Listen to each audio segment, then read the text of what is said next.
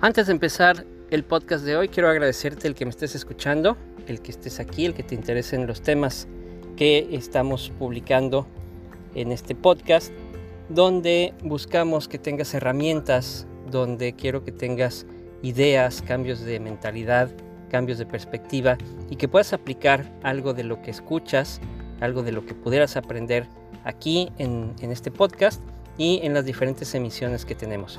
Si ya me estás siguiendo en redes sociales, también te agradezco mucho.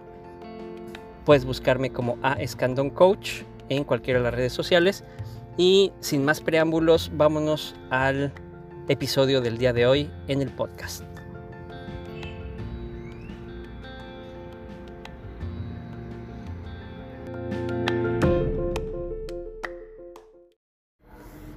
El ganador del Premio Nobel de Economía en 1976, Milton Friedman, por aquel entonces eh, dio una idea que ha repercutido en las empresas en la actualidad. La forma en la que se manejan las empresas actualmente no era la que se utilizaba en los 70s y años previos a eso. Si recordamos, en las empresas de aquella época casi siempre tenían empleados que era su primer y único trabajo. Eh, personas que se, quedaran, se quedaban trabajando ahí toda su vida, empresas que iban creciendo poco a poco, que iban eh, resolviendo las necesidades de, las personas, que además los costos que se manejaban no eran tan elevados. Eh, tiene que ver también un poco ya después las situaciones económicas en el mundo los años siguientes, pero una de las cosas muy importantes que había en ese entonces es que los empresarios pensaban primero en sus clientes y en sus empleados. Sus eh, ideas no eran hacerse millonarios, no era llenarse de dinero, tener grandes lujos, grandes ganancias, sino realmente ser personas útiles a la sociedad y brindar trabajo a las personas.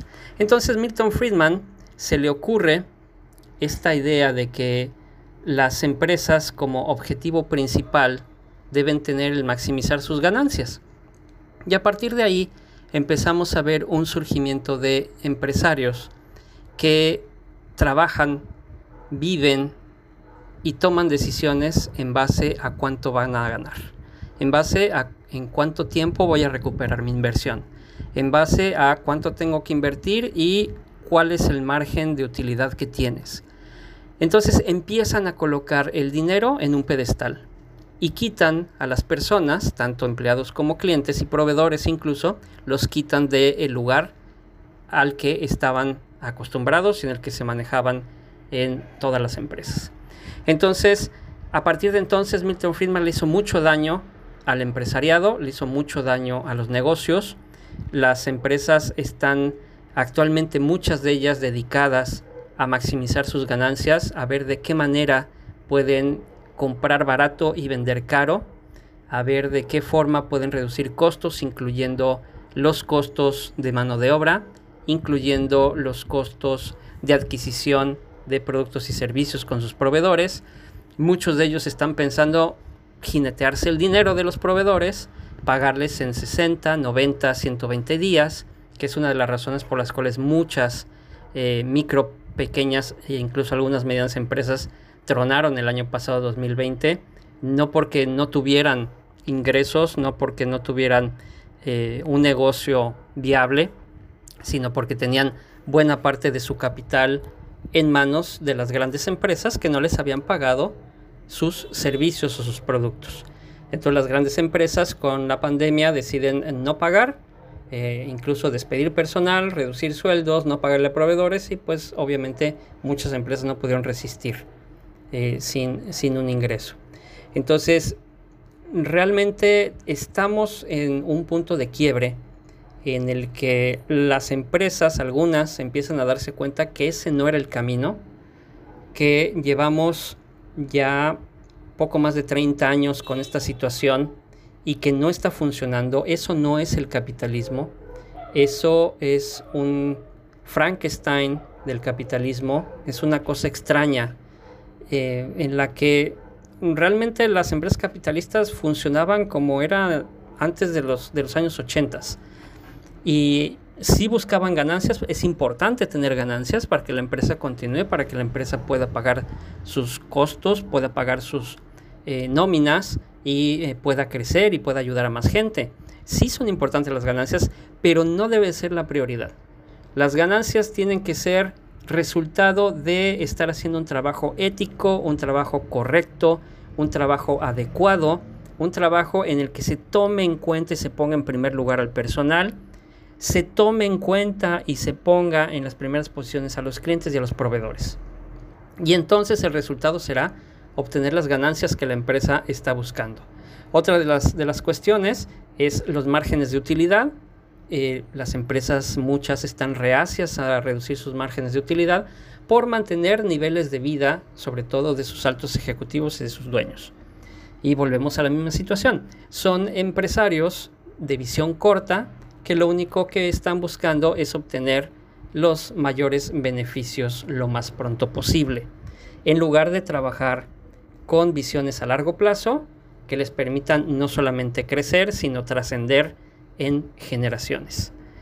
Y así es como surgen también muchas empresas que se convierten en fraudulentas porque lo que buscan ganar es dinero fácil y rápido con la pandemia y con ahora esta gradual apertura en diferentes ubicaciones, hay empresas, y hay una muy sonada en la actualidad en la ciudad de Cancún, que eh, se dedicaba, porque ya, ya la cerraron, se dedicaba a realizar las pruebas eh, de coronavirus a los turistas en, en hoteles y en agencias de viajes.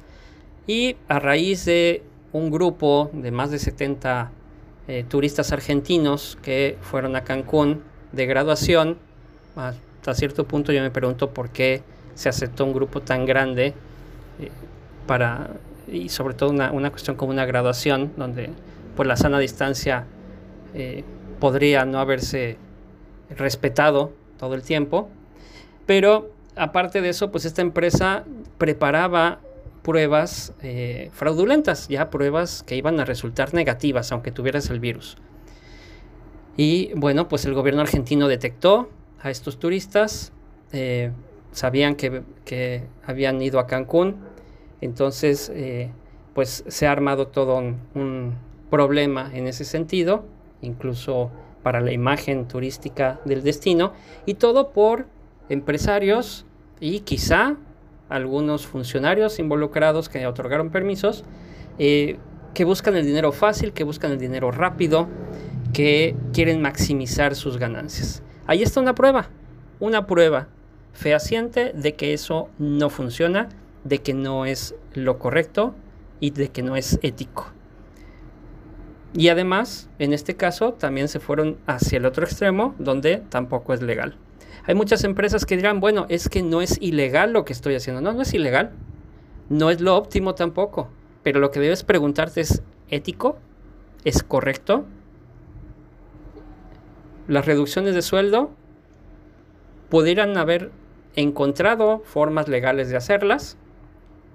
Eh, incluso los despidos por supuestas bajas en las ventas, y digo supuestas porque había empresas que sí tenían el dinero suficiente como para haber mantenido la nómina de su personal y pues decidieron despedirlos o decidieron reducirles el sueldo eh, como una decisión unilateral y que podrían no estar quizá rompiendo ninguna ley o no tener tantos problemas legales al respecto, pero no es ético. Y por eso insisto que la ética está por encima de las leyes, porque pues las leyes se prestan a este tipo de cosas y la ética no. Si es correcto o no es correcto, ahí es donde está tu respuesta. Entonces, Milton Friedman, muchas gracias por haberle dado ideas al empresariado que han mantenido a las empresas muy mal durante 30 años, haciendo las cosas de manera incorrecta en muchas ocasiones y sobre todo este crecimiento de empresarios que buscan eh, lograr mayores números en lugar de ayudar a la gente, en lugar de dar empleos, en lugar de pagar empleos más allá de lo que el mercado está pagando, en lugar de pensar que su objetivo debe ser algo muy superior que incrementar sus ganancias.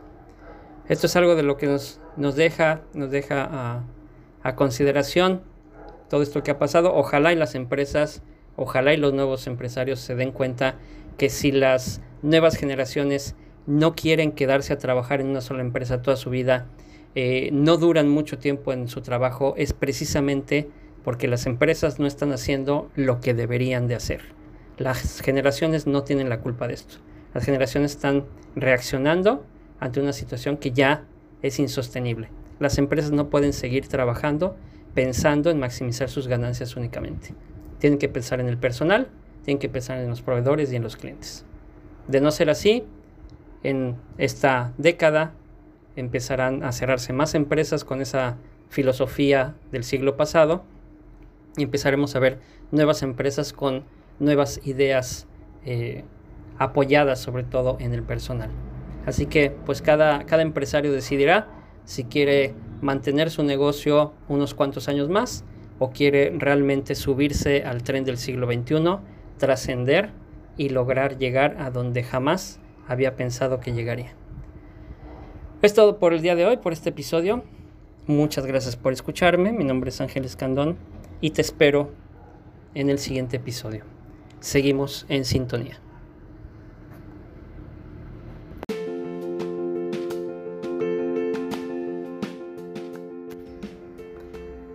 Gracias por escuchar el podcast de hoy. Espero que te haya servido, espero que te haya dado algunas ideas, algunas herramientas y que lo puedas aplicar en tu negocio en el plan de negocios que tengas para un futuro o en tu vida profesional. Sígueme en redes sociales a Escandón Coach y seguimos en sintonía.